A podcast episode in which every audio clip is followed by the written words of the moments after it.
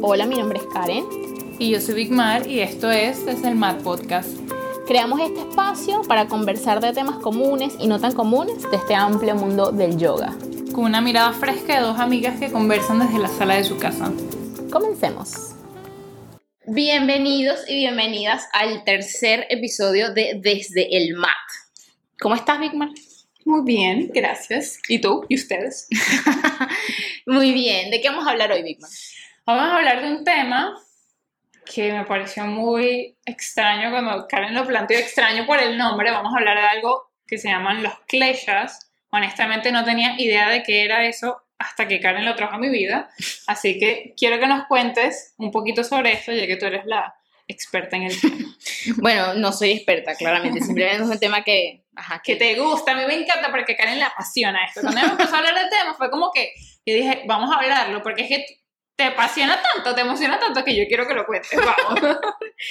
Entonces, los kleshas, los kleshas están dentro, son parte como de la filosofía del yoga, ¿no? Y están dentro de un libro que se llama Los Yoga Sutras de Patanjali, y Patanjali era un sabio hindú. Entonces, eh, hay como dos versiones de la historia de este señor, que hay gente que cree que sí existió de verdad, que fue una persona que vivió, se presume que vivió Un entre... ser el- humano. Ajá, un ser humano Ok. como nosotras, que vivió entre, entre el siglo II y el siglo V, pero y que vivió como al norte de la India. Y se, de hecho se describe como que, bueno, que sí, que tuvo su papá, su mamá, que eran yogis, que eran, además practicaban Ah. tantra yoga y eran devotos de Shiva y tal, ¿no? Y de hecho se, se habla de discípulos de Patanjali, ¿no? Ajá. Pero como esto no es comprobable, hay otra historia que me parece muy divertida, o sea, me parece interesante porque es que me gustan como las historias, las fábulas, pues, este, sobre de dónde, de dónde viene Patanjali. ¿no? Entonces, quiero aclarar que las historias de estos, de estos personajes hindúes son muy complejas, o sea, hasta la más sencilla tiene que ser 15 personajes. Entonces yo voy a resumir el resumen del resumen, voy a tratar de ser lo más precisa para lo que, lo que nos interesa hoy, ¿no? Y para tener como una idea de quién era Patanjali. Pero es Y por- importante. Y por, eso me gusta, perdón que te interrumpa, por eso me gusta que Karen com- comience contando la historia porque yo soy de esas personas que cuando lo leo me parece tan complicado que yo no entiendo y lo dejo de leer. Mm. Porque yo soy muy auditiva y como muy kines- kinestésica, entonces cuando Karen me cuenta las historias es como que, ¡ah! ¡qué interesante! Así que me encanta. Sí, porque son, es complejo como entender, como, porque además son Sí. nombres todos raros, como complejo. Entonces, ¿de dónde nació Patanjali? Se dice Shiva, este dios, el dios que remueve como los obstáculos, eh, él estaba como en un éxtasis, ¿no? Eh, sí, él estaba viviendo como un éxtasis increíble y la serpiente en la que se supone que él está sentado, la serpiente lo ve viviendo este éxtasis y le dice, eh, oye, transfórmame a mí, conviérteme a mí en una persona humana para yo sentir eso mismo que tú estás sintiendo, ¿no? Claramente. Y entonces Shiva le dice, dale, perfecto, ¡pum! Y la convierte en una mujer. Entonces, bueno, resulta que esta mujer eh, es un- una mujer muy devota a Shiva, ¿no? Y es una yoga y tal. Y en un momento ella le dice, oye, yo quiero tener un hijo. Yo quiero tener un hijo para dártelo tipo como en ofrenda para que sea también devoto a ti. Y Shiva le dice, perfecto, tómalo. ¿Quién? Ajá. Y, y resulta que ese hijo es Patanjali. Oh, wow. Entonces tenemos esas dos, esas dos eh, Teorías. de cuál es el, el origen de Patanjali. Claro. Primero es que fue una persona de verdad que vivió y tal entre el siglo II y el siglo V. O sea, hay gente que lo dice, sí, él vivió. Pero bueno, está también esta historia. No sé si las dos son verdad o solo una, por ejemplo, porque puede ser. Exacto. ¿Qué pasa con, con esto? Entonces, eh, una de las cosas que pasa con Patanjali es que hay gente que dice que no es posible que sea una sola persona, porque él escribió, aparte de los Yoga Sutras, que es un libro eh, que es como la base del yoga, porque en él recopiló como toda la, la sabiduría del yoga, sino que además escribió uno sobre gramática, que es sobre el sánscrito, sobre... sí, Súper bueno, complicado. de hacer. Ajá. Y otro sobre medicina. Entonces lo que dicen los estudiosos es que no es posible que una sola persona haya tenido todo este conocimiento de cosas tan distintas, ¿no? Claro. Y por otro lado, además, y esto es importante, eh, como tenerlo presente, que hay gente que cree que Patanjali es como el fundador, del creador del yoga. Y no es así. Lo que pasa es que en la antigüedad la información se, se, transmitía por oral, de maestro a discípulo y ya está. Entonces, lo que él hizo fue recopilar toda esa información y no solo la recopiló, ¿no? porque, o sea, no fue que metió como, ay, esto se hace así y ya, sino que como de alguna manera lo volvió, lo volvió como un método. Creó el método. Exacto. Ajá, y entonces, y ahí es donde están estos yoga sutras de Patanjali, ¿no? Entonces, eh, además es muy interesante porque son sutras. Los sutras son aforismos, son frases cortas, frases eh, de alguna manera que contienen una, una, sabiduría, una información valiosa en sí, ¿no? Eh, y por eso entonces es que hay tantas traducciones de los Yoga Sutras. Sí, que eso es súper interesante, porque en los sutras es como yo le contaba a Karen que, que yo los descargué, pero es como que no los terminé de leer, porque quizás me descargué una versión que estaba como más complicada y necesito una versión más fácil. Ajá. Entonces, para la gente que le interese y que quiera como averiguar o leer, profundizar en esto, la más como la más famosa, en parte porque este señor era muy famoso, era, es la de, de Iyengar. ¿no? Eh, y además, bueno, sí, o sea, Iyengar como escribiera muy metódico, se entiende súper bien, o sea, te pone toda la cosa profunda, pero se entiende, es como, sí, es entendible. Entonces de ahí vienen los sutras. Entonces hoy lo que vamos a hablar es unos trocitos de esos sutras, que es que son los kleshas.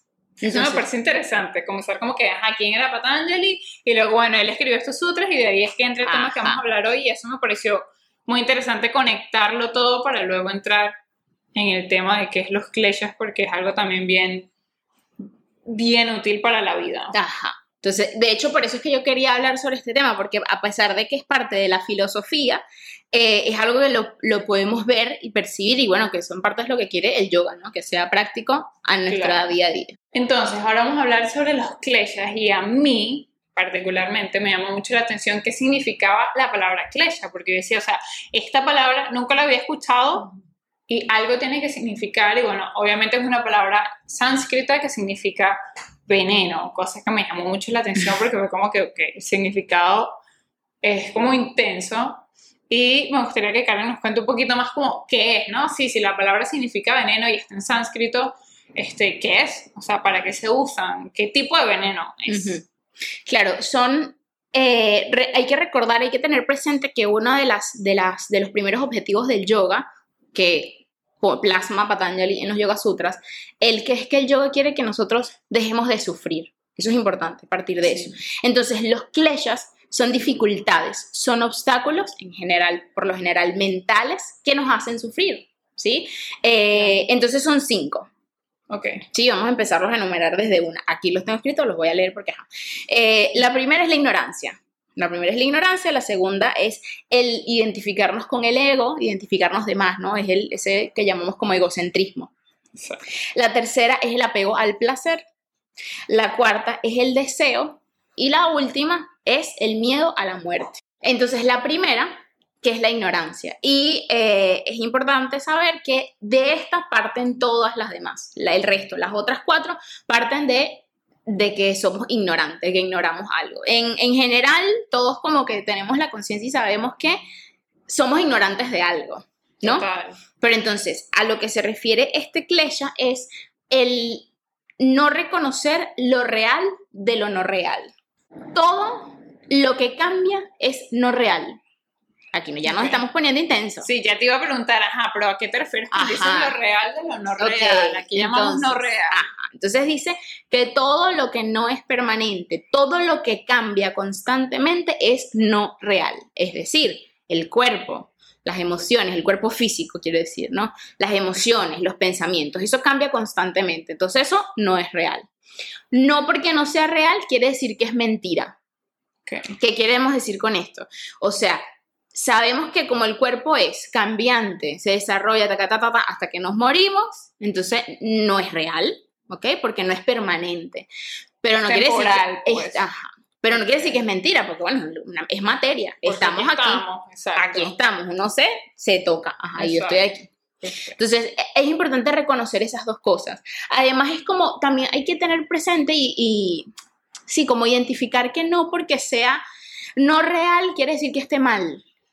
¿Sabes? Sí, me llama mucho la atención eso de lo no real, porque usualmente como que relacionamos lo no real con lo que es mentira o con algo en lo que no creemos. Exacto, y no tiene nada que ver con eso, o sea, no tiene nada que ver con eso. Entonces, ¿con qué sí tiene que ver?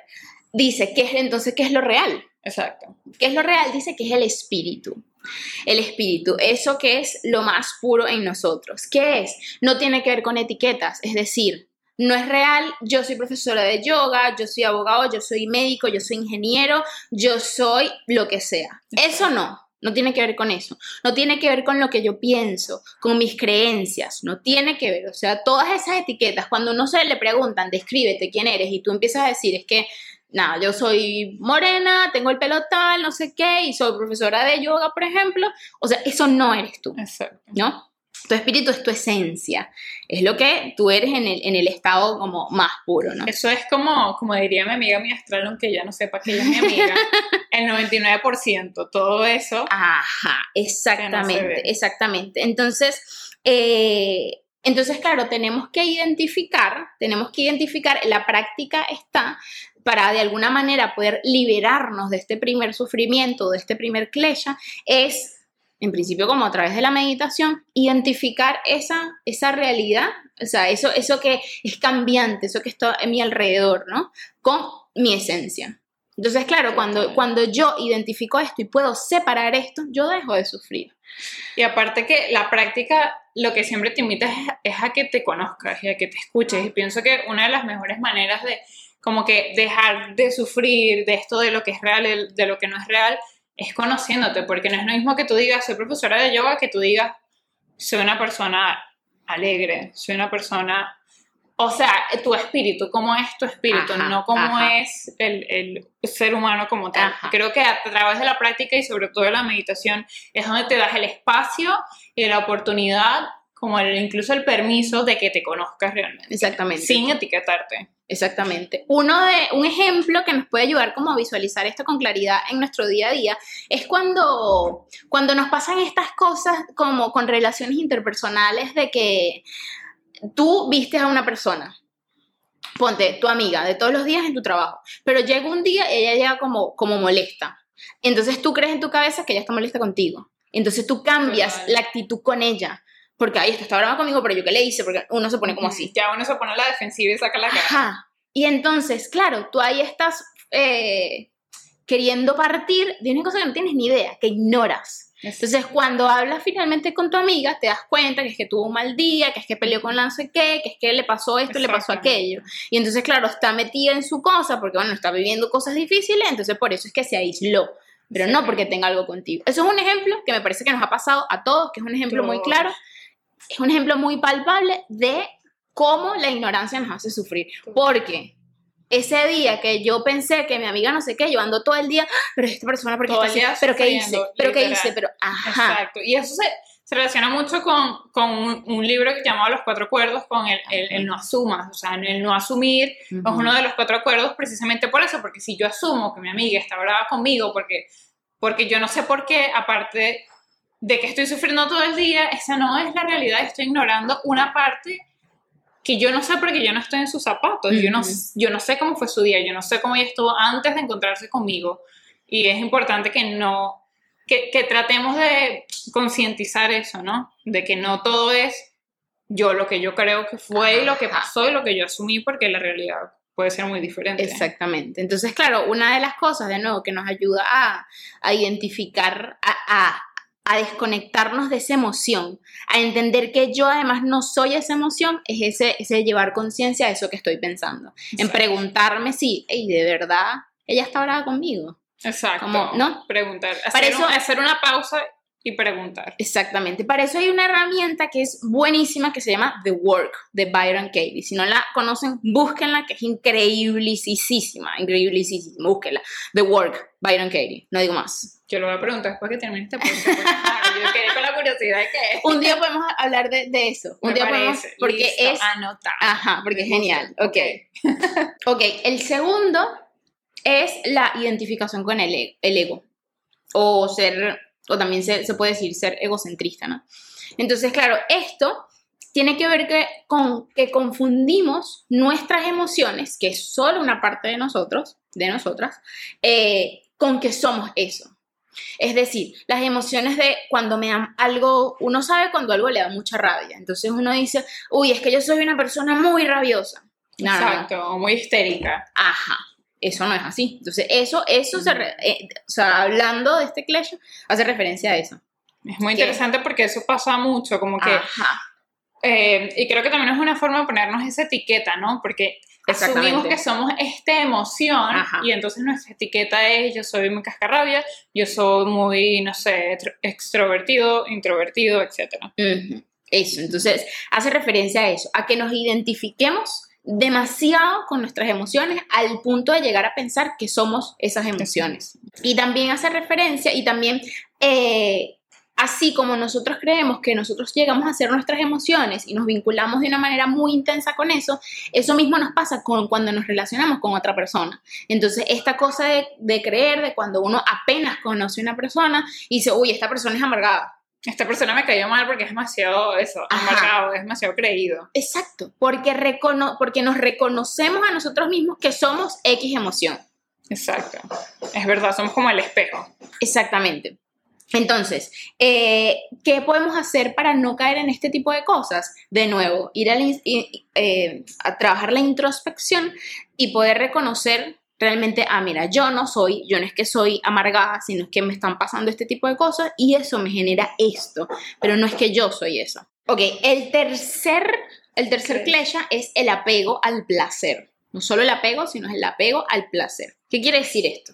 Es cuando ponemos expectativas en la felicidad que nos va a traer una cosa, algo material o alguna persona, algo externo. Exacto, que, eh, te iba a preguntar eso, ¿a qué te refieres cuando hablamos de el placer? Porque creo que hay mucha gente que puede llevar eso a otro. Claro, como el terreno que dice más sexual, por ejemplo. Exacto. No, hace, hace referencia a, a ese éxtasis que nos da, o ese, ese, ese, esa cosa de felicidad, pero ajá, ok, exacto, que no es esa felicidad como que es como tranquila, ¿no? Que no tiene que ver con el exterior, sino que es mi cosa interna, sino esa, esa cosa, ese estímulo que tengo por el afuera, ¿no?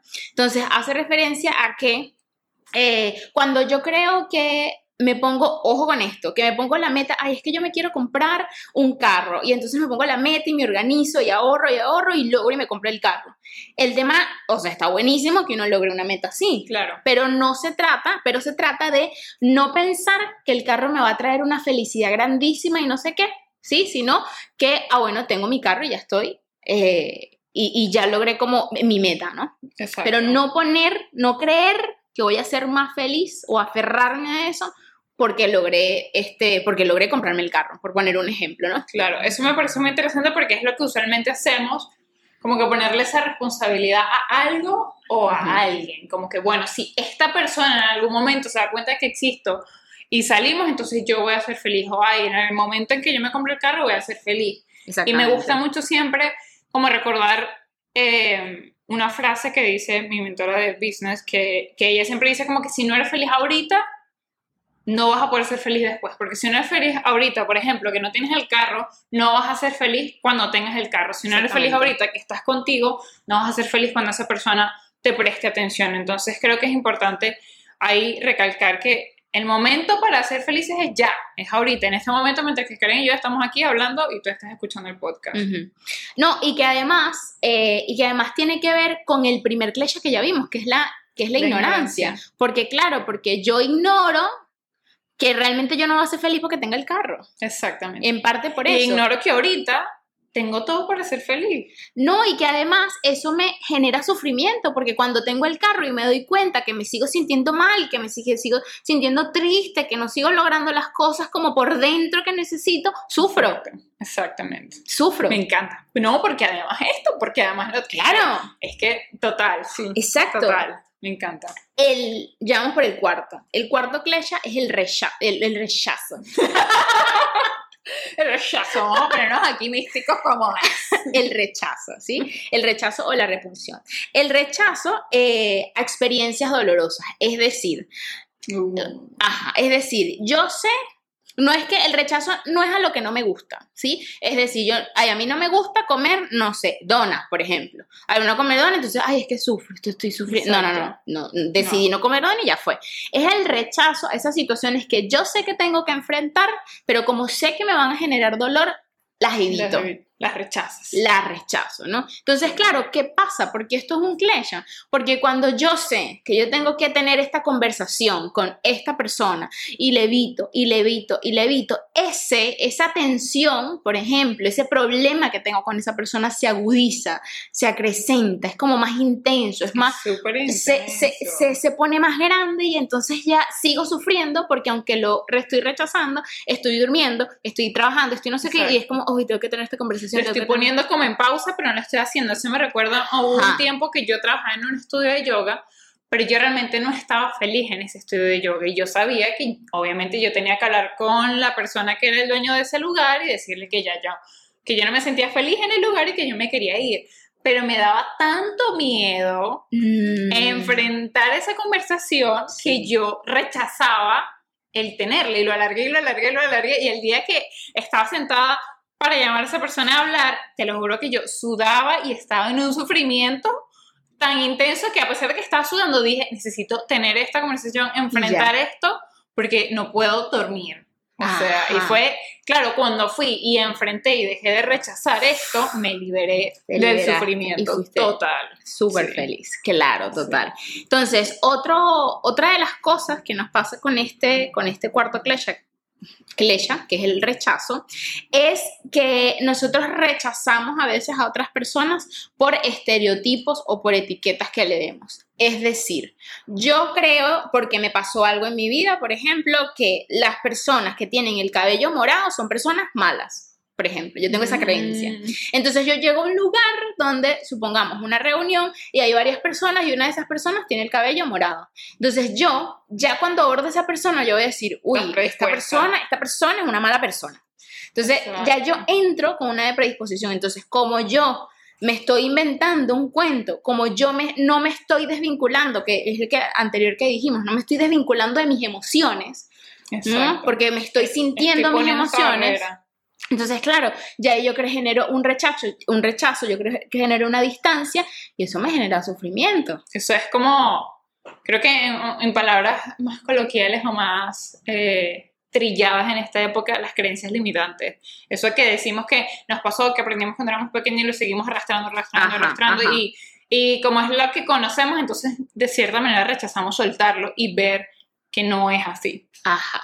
No, y que además tenemos muchas veces eh, esa percepción, creo que uno lo ve más como en, en uno con su familia, ¿no? Esta cosa de que es la tradición, es que esto se hace así, es que mi mamá cree esto, es que mi papá cree esto, es que mi abuela cree esto. Es que mi casa se hacía así. No, y entonces nos genera esa sensación de que esa es la verdad, de que esa es la realidad del resto del mundo. Sí. Y es como, mira, ¿no? Cada quien tiene su realidad. Son realidades distintas, entonces permitirnos desvincularnos, permitirnos entender que, ah, no, esa es la realidad de mi mamá, pero hay muchas más. Exacto, y no tiene que ser mi realidad. Ajá, porque a veces solamente sufrimos porque aunque en nuestro corazón el camino vaya por otro lado, no, es que mi mamá me decía tal cosa, es que mi mamá... Es que mi mamá quería que yo fuera eh, ingeniera civil y yo quería ser veterinaria. Ajá. Entonces sufro. Exacto. sufro por eso. Entonces, claro, es claro, es difícil hacer esa, ese, como ese de alguna manera distanciamiento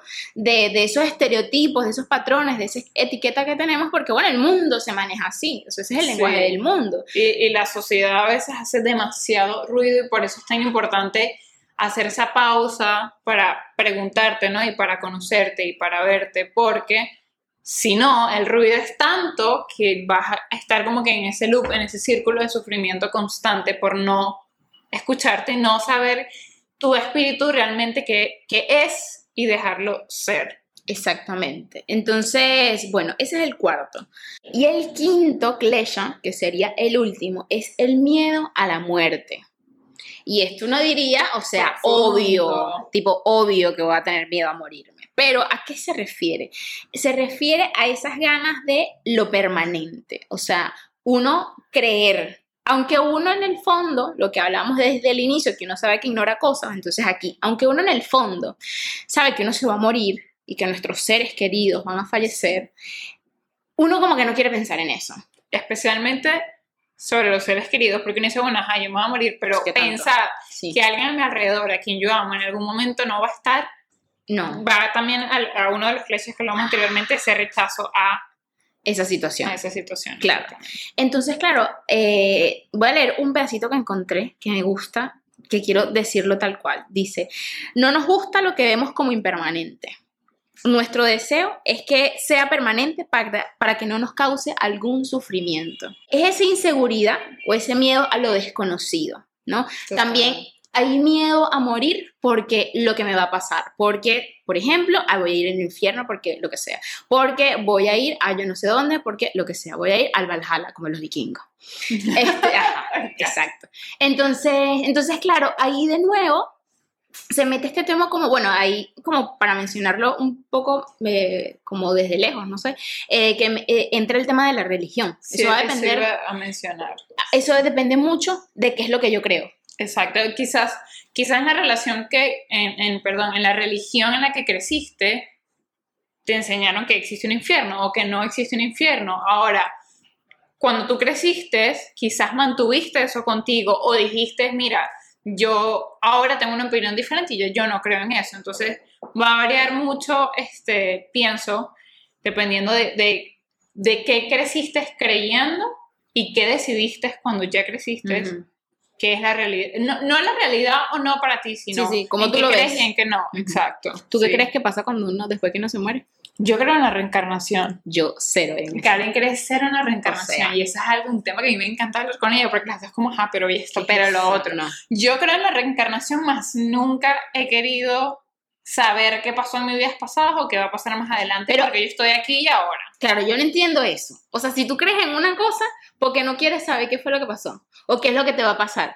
Porque, porque estoy aquí, Claro. porque estoy en el presente. ¿Para qué quiero saber qué va a pasar si no estoy allá? Claro. o para qué quiero saber lo que pasó antes si yo no voy a regresar. Es Claro. lo mismo que nos pasa en, en, la- en el día a día, como, como yo, por ejemplo, pensando en quiero hablar con esta persona porque no quiero trabajar en ese estudio. Estaba sufriendo porque constantemente estaba visualizando un futuro que, en el que no estaba, en el que no sabía qué era lo que iba a pasar Claro.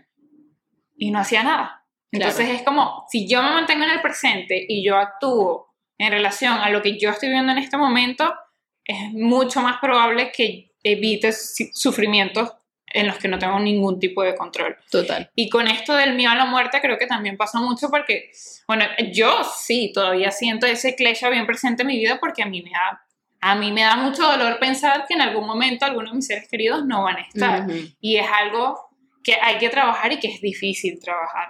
Aunque, aunque uno sabe que ese momento va a llegar, pero uno como que no quiere pensar en eso porque yo solo pensarlo me destrozo. Exacto, uno como que se bajonea, como que también hay algo que, hablando de esto con Karen antes de empezar, ella me dijo una frase que me gustó mucho, esto de que a veces creemos que somos eternos. Y eso es como, wow, es verdad, a veces nos olvidamos de estar en nuestro presente por creer que somos eternos o por creer que otra persona es eterna y que siempre va a estar ahí.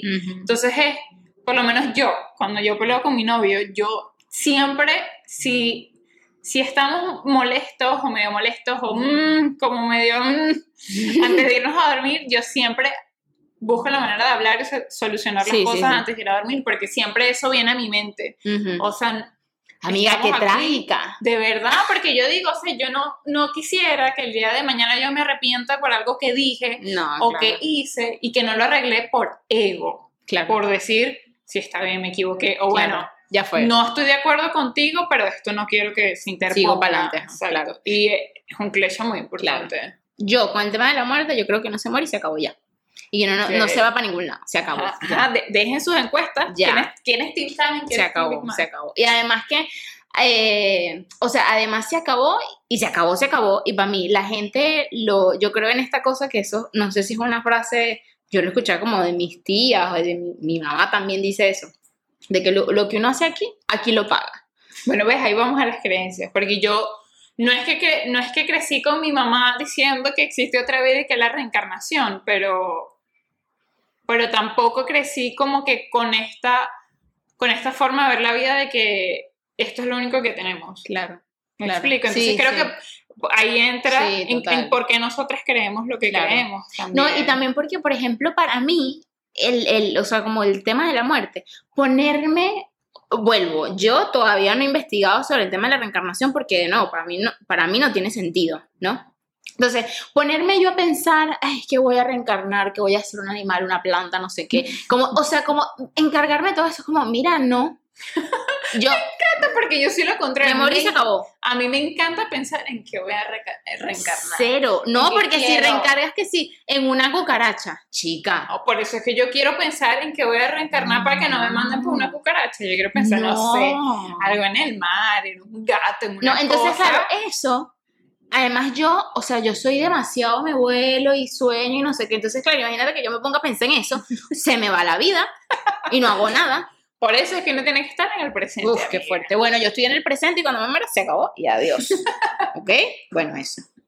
Bueno, seguimos. Entonces, ahora que ya sabemos como que estos cinco kleshas y todo lo que hablamos, ¿cómo, ¿cómo nos liberamos de estos bloqueos? ¿Cómo nos liberamos de estas cinco formas, vamos a decirlo así, de, de sufrir?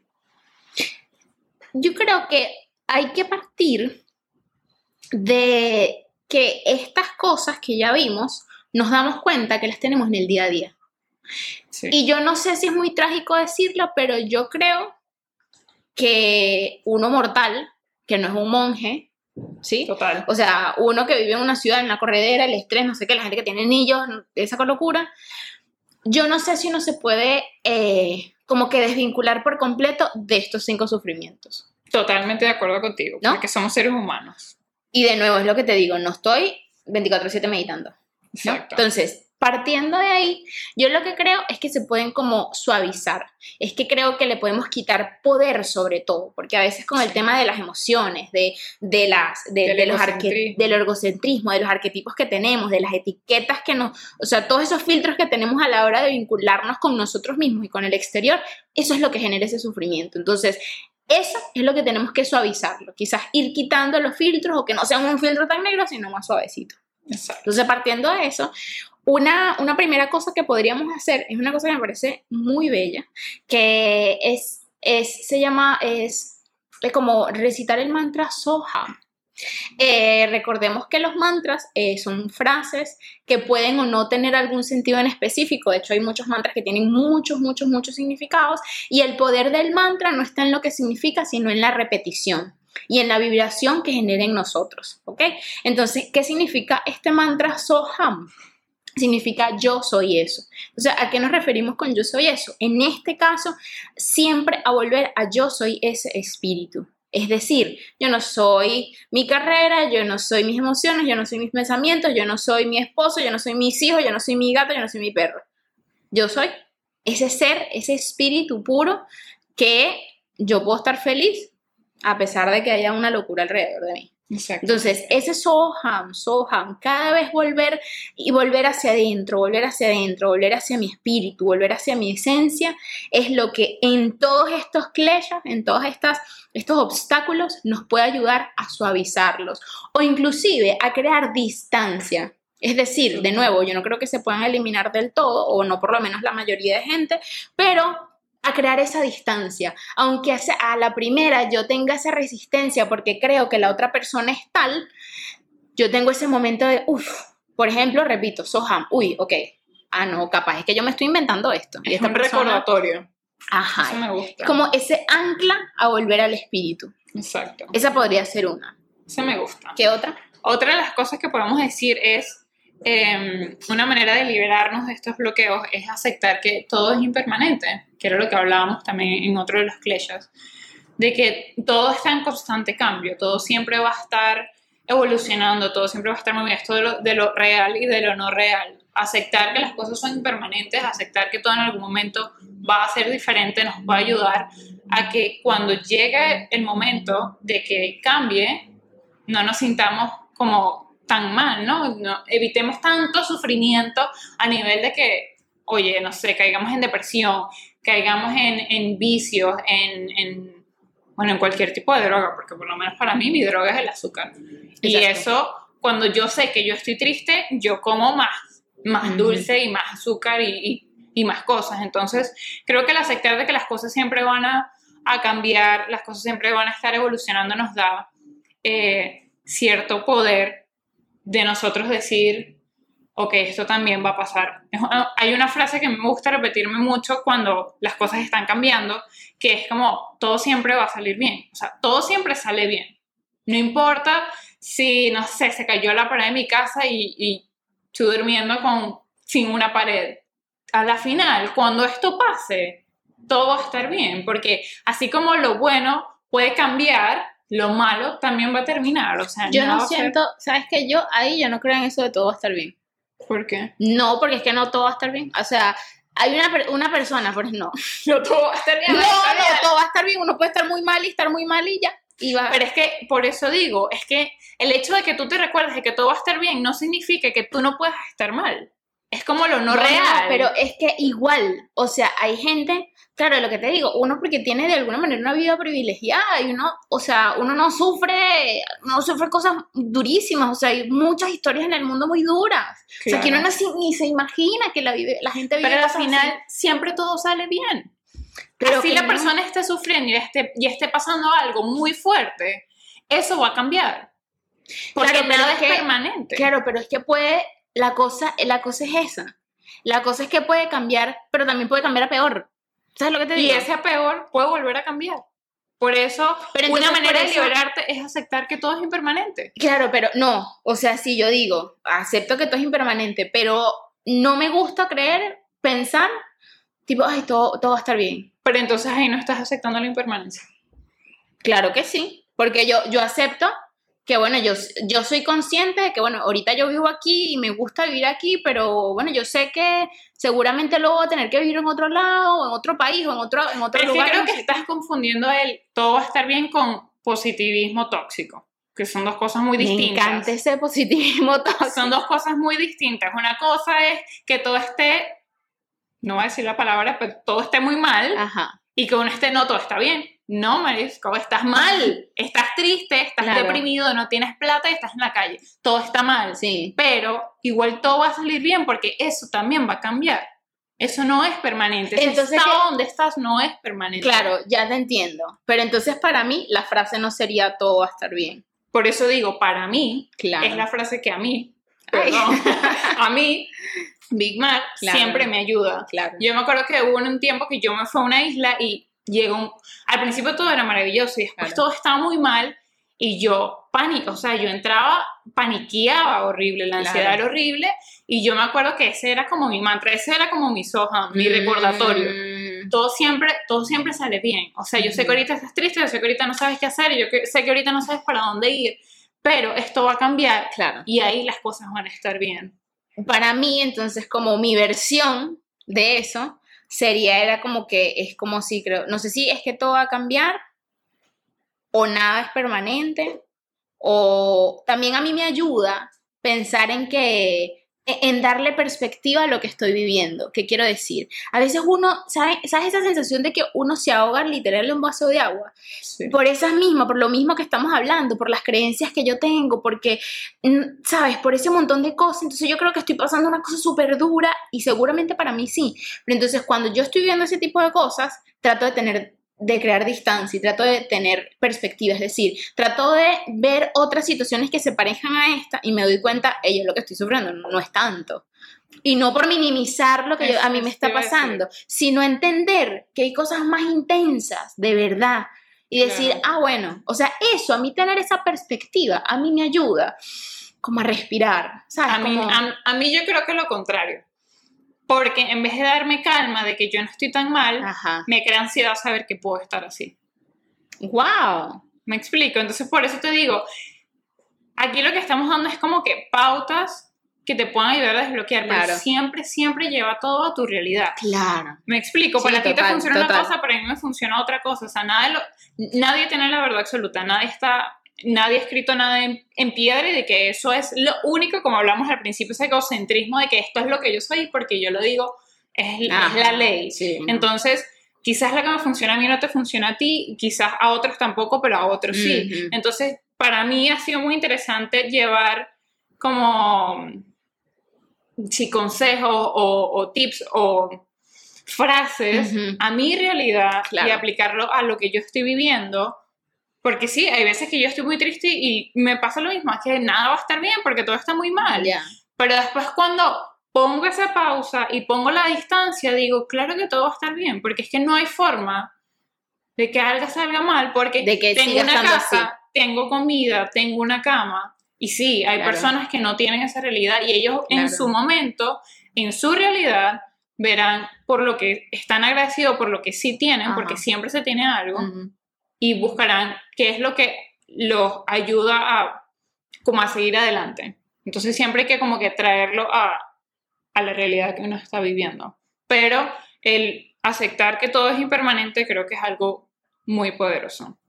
Ok, ahora para cerrar, ¿cuál sería, ya dijimos, Soham, repetir Soham, de esta cosa de volver al espíritu, y ya dijimos de aceptar que todo es impermanente. ¿Cuál sería uno tercero y último eh, como consejo, como herramienta que podríamos tener a la hora de, de desapegarnos entonces de estos kleshas, ¿no? O de suavizarlos.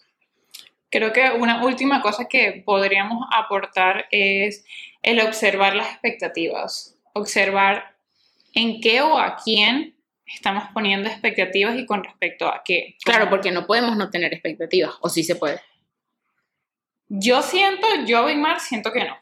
Claro. Yo siento que el ser humano siempre va a tener expectativas y yo recuerdo que cuando empezamos a hablar de esto, yo le decía a Karen como que me parece que es un tema fuerte, fuerte en el sentido de que es muy interesante hablarlo porque es que el ser humano siempre va a tener algún motivo por el cual sufrir. O sea, siempre va a tener miedo a la muerte. No siempre, porque ese es otro absoluto que, que nos lleva al sufrimiento, pero el ser humano como tal está sintiendo constantemente ese miedo a la muerte, ese apego, esa, ese egocentrismo, aunque no sea intencional. Entonces creo que ahí en- entonces es poner esa pausa y ver tus expectativas, ¿no? Ver en, qué estás poniendo esa expectativa realmente con lo que vas a hacer. Claro, porque de nuevo yo, yo no creo que uno no pueda vivir con expecta sin expectativas, porque creo que, no sé, desde mi ignorancia, Clecha número uno, eh, es como, no sé, quizás es muy, no sé, limitado, básico, no sé. Pero yo lo que creo es que podemos tenerlas presentes porque es que igual cuando uno hace un plan, mi plan es, mañana voy a ir a la playa, y que rica la playa, me voy a comer un lo que sea, y voy a tomar esto, y voy a tomar aquello, voy a ser divino, voy a escuchar música, todo eso Exacto. ahí ya yo tengo como expectativas de que yo quiero que ese viaje a la playa salga divino. Entonces, Exacto. claro, entraría como esta- estas opciones que estamos dando en, de, en, de, en, en que si, si no sale espectacular, que quizás llueve un poquito o quizás no estaban vendiendo la comida que yo quería, que eso no me arruine el día a la playa, sino, ah, bueno, fue diferente. El entender, el segundo que dijimos, el aceptar que todo es impermanente. Exactamente, total. Y, y me gustaría como que cerrar un poquito con esto de enfocándonos en el cliché número uno, que es de donde parten los otros cuatro. En la ignorancia que hay otra frase que me gusta mucho que es el, el- el saber es poder. Porque entre menos ignorantes somos, más poder tenem- tenemos sobre lo que, o lo que vamos a hacer, lo que vamos a Decidir. decidir, lo que vamos a hablar, lo que vamos a opinar, pero lo sabemos. No estamos hablando simplemente al aire porque ahí estoy repitiendo como un loro, sino porque soy consciente y soy un ser racional que tiene el poder de aprender y de discernir o de coincidir. Exactamente. Ok, este fue nuestro eh, tercer episodio de Desde el Mat. Mi nombre es Karen. Y yo soy Big Mar. Y el próximo episodio vamos a hablar sobre la felicidad del yogi. Esta cosa de que hay una creencia sobre que la gente que hace yoga tiene que ser feliz 24/7. 24/7. Síganos en nuestras redes y nos vemos en el próximo episodio. Bye. Bye.